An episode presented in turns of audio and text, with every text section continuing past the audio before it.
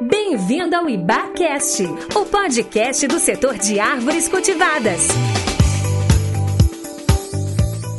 Vamos falar sobre a biodiversidade que existe no setor de base florestal? Então vem com a gente nesse bate-papo que começa agora. Sejam todas e todos muito bem-vindos a mais um episódio do IBACast. Meu nome é Tiago Santiago e eu estou com a Cindy Correia ao meu lado para falar sobre biodiversidade. Isso aí, Tiago. Com técnicas modernas de manejo no campo, o setor de base florestal produz ao mesmo tempo que cuida de animais e da vegetação nativa. Hoje, são 6 milhões de hectares destinados para conservação. Isso representa uma área maior do que o estado do Rio de Janeiro.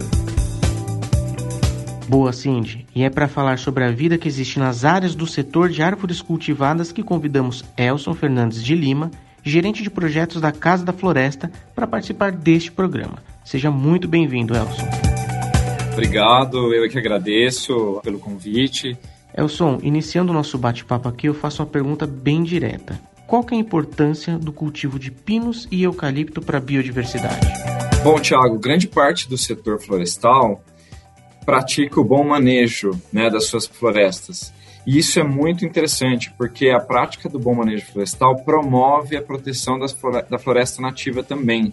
É, à medida que, que a produção florestal, tanto na operação de plantio quanto da colheita, respeita e entende que essas áreas de, de conservação e de preservação são importantes, a gente vê que existe um benefício para o meio ambiente, né? Então a gente vê que os serviços ecossistêmicos são preservados, né? Então o que, e aí o que são os serviços ecossistêmicos, né? Então a gente está falando da conservação de nascentes, da proteção de nascentes, né? Onde a gente produz água que abastece os nossos reservatórios para consumo humano mesmo, né?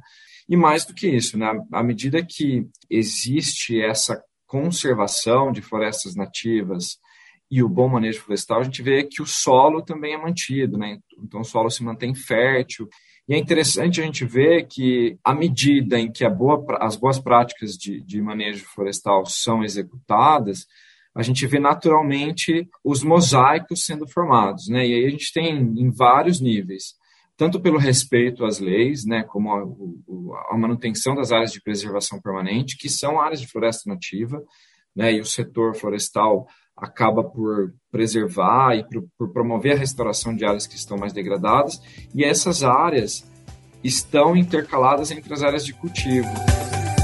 Elson, para que nossos ouvintes entendam um pouco mais, com profundidade, sobre essa biodiversidade que existe no setor, conta pra gente.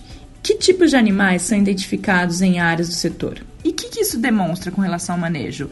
Mostra que o manejo está fazendo benefícios para a biodiversidade? É isso? Conta um pouco mais. A Casa da Floresta tem uma experiência bastante grande com paisagens de florestas plantadas, né? Nós atuamos já em muitos estados, em vários biomas do Brasil, né? E, e a gente tem um volume de informações muito grande. Então, só para a gente dar um olhar para a fauna, para os animais de, de, de, vertebrados, né? A gente está falando de mamíferos, de aves, de anfíbios, de répteis. A gente tem mais de 160 mil registros é, desse, desses animais terrestres. Né? Então, é um número muito expressivo. Então, só de aves, a gente tem quase 900 espécies de aves registradas nessas paisagens florestais. Paisagens, a gente está falando tanto das áreas de vegetação ativa, quanto também das florestas plantadas de pinos e de eucalipto. Né? Então, significa que a gente tem algumas espécies que, de fato, se adaptam a essa paisagem né, e utilizam, inclusive, as áreas de, de plantios para o seu desenvolvimento, né, ainda que parte do seu, da sua vida. Então, algumas se deslocam, outras é, utilizam para reprodução. Então, a gente vê essa, as espécies que migram e vêm do, dos ambientes de paisagem, de vegetação nativa, para utilizar mesmo o eucalipto durante parte da sua vida ou do seu dia, né, ainda que seja, que seja parcial. De mamíferos, a gente tem quase 130 espécies registradas. Né? E aí, dentre esse grupo de espécies, tanto de mamíferos quanto de aves, a gente conseguiu já identificar muitas espécies ameaçadas. Então, por exemplo, nós já identificamos em áreas de preservação permanente, associadas a paisagens de floresta plantada, uh, a espécie de ubugio ruivo, que é uma subespécie uh, que ocorre somente na região nordeste de Minas Gerais, norte de Espírito Santo e sul da Bahia. E existe hoje cerca de 250 indivíduos soltos na natureza, uma espécie criticamente ameaçada de extinção, mas que foi registrada numa paisagem florestal. Né? Outra espécie de mamífero de grande porte que a gente detectou em áreas de floresta plantada é a onça pintada.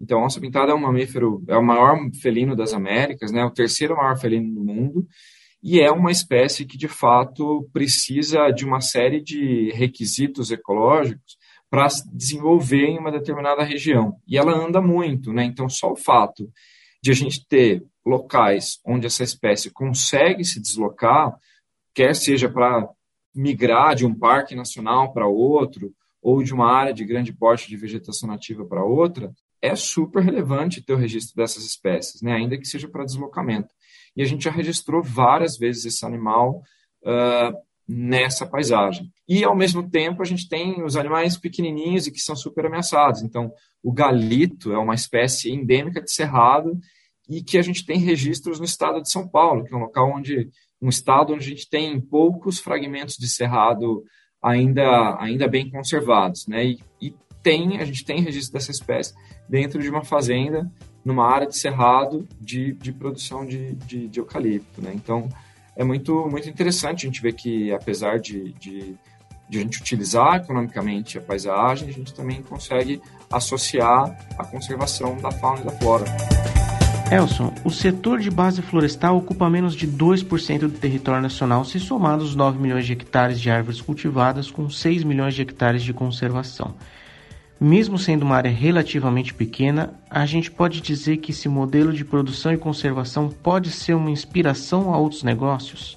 De fato, o setor de florestas plantadas, ele, ele puxa a régua para cima, vamos dizer assim, né? Então, como é, apesar de não ser uma área tão expressiva no território do Brasil, né, no território nacional, certamente é, as boas práticas desenvolvidas pelo setor fazem e possibilitam com que exista uma grande é, biodiversidade abrigada nessas paisagens, nas fazendas de produção. Né? E certamente o setor é referência para outros. Né? Então, tanto na questão de conservação das suas áreas de preservação permanente, quanto nas suas outras áreas de reserva legal, na identificação das áreas de alto valor de conservação. Né? Então, a gente tem certeza que as florestas plantadas acabam servindo aí como, como é, o exemplo a ser seguido né, de, no, no, na, na, questão da, da, conservação das espécies, ao ponto que a gente vê as espécies utilizando né, a, essa paisagem, as, as, estradas mesmo,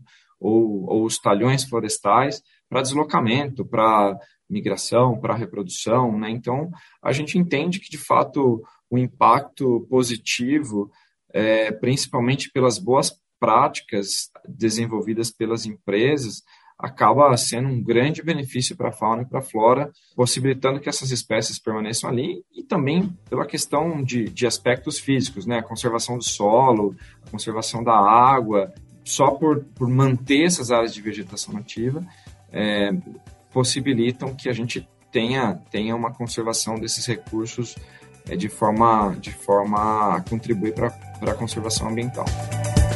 Para finalizar, Elson, a COP26 trouxe a discussão sobre mudanças climáticas para o dia a dia de todos. Todo o planeta já sente os impactos da chamada emergência climática, que interfere diretamente na biodiversidade.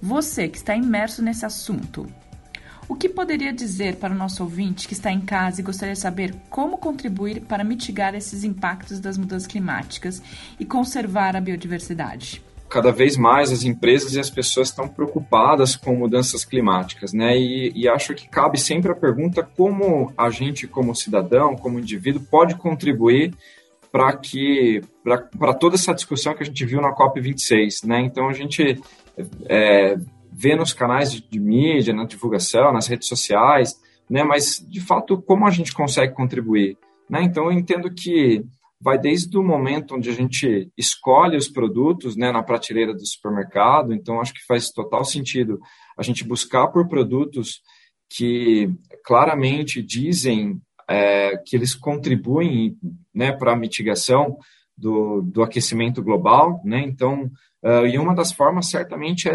optar por, por, por produtos certificados. E no setor de, de papel, é, sempre que a gente puder optar por embalagens que eventualmente foram produzidas seguindo algum dos critérios de certificação, eu acho que é um excelente caminho como consumidor para a gente é, auxiliar na mitigação do aquecimento global. E por que, que isso é importante? Né? A, gente, a gente ouve falar, ah, a gente precisa neutralizar as emissões de carbono, e porque de fato, à medida que a gente experimenta e está verificando que o planeta está ficando mais quente, a gente vai ter uma mudança dos ambientes também.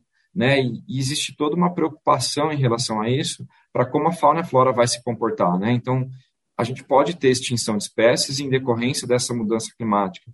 E o setor de florestas plantadas, à medida que preserva as áreas que são destinadas à vegetação nativa, produzem madeira, que é um, que é um recurso que precisa captar carbono da atmosfera para o seu desenvolvimento, claramente é uma forma de a gente reduzir o impacto da emissão de carbono que outras empresas estão emitindo. Né? Então, uh, a gente olhar para isso e entender, fazer, tentar correlacionar com a, a, nossa forma de vida e o nosso consumo é super, é uma prática super é, adequada para a gente também se ligar e, se, e, e entender e fazer parte desse processo de mitigação do aquecimento global. Muito legal, Elson. E a gente está se encaminhando para o fim do nosso episódio aqui e eu queria te agradecer muito a sua participação, seu tempo e as suas informações em mais um IBACast. Eu é que agradeço, em nome de toda a equipe da Casa da Floresta, né? E a gente está sempre à disposição para outras conversas. Elson, também agradeço sua participação. Muito rica em informação e detalhes sobre biodiversidade que existe nas áreas do setor de árvores cultivadas. E para você que nos acompanhou até aqui, muito obrigada e até o próximo IBACast. Para saber mais sobre como nossas árvores cultivadas contribuem no seu dia a dia, siga nossas redes sociais em arroba Indústria Brasileira de Árvores no Facebook, arroba Iba Oficial no Instagram.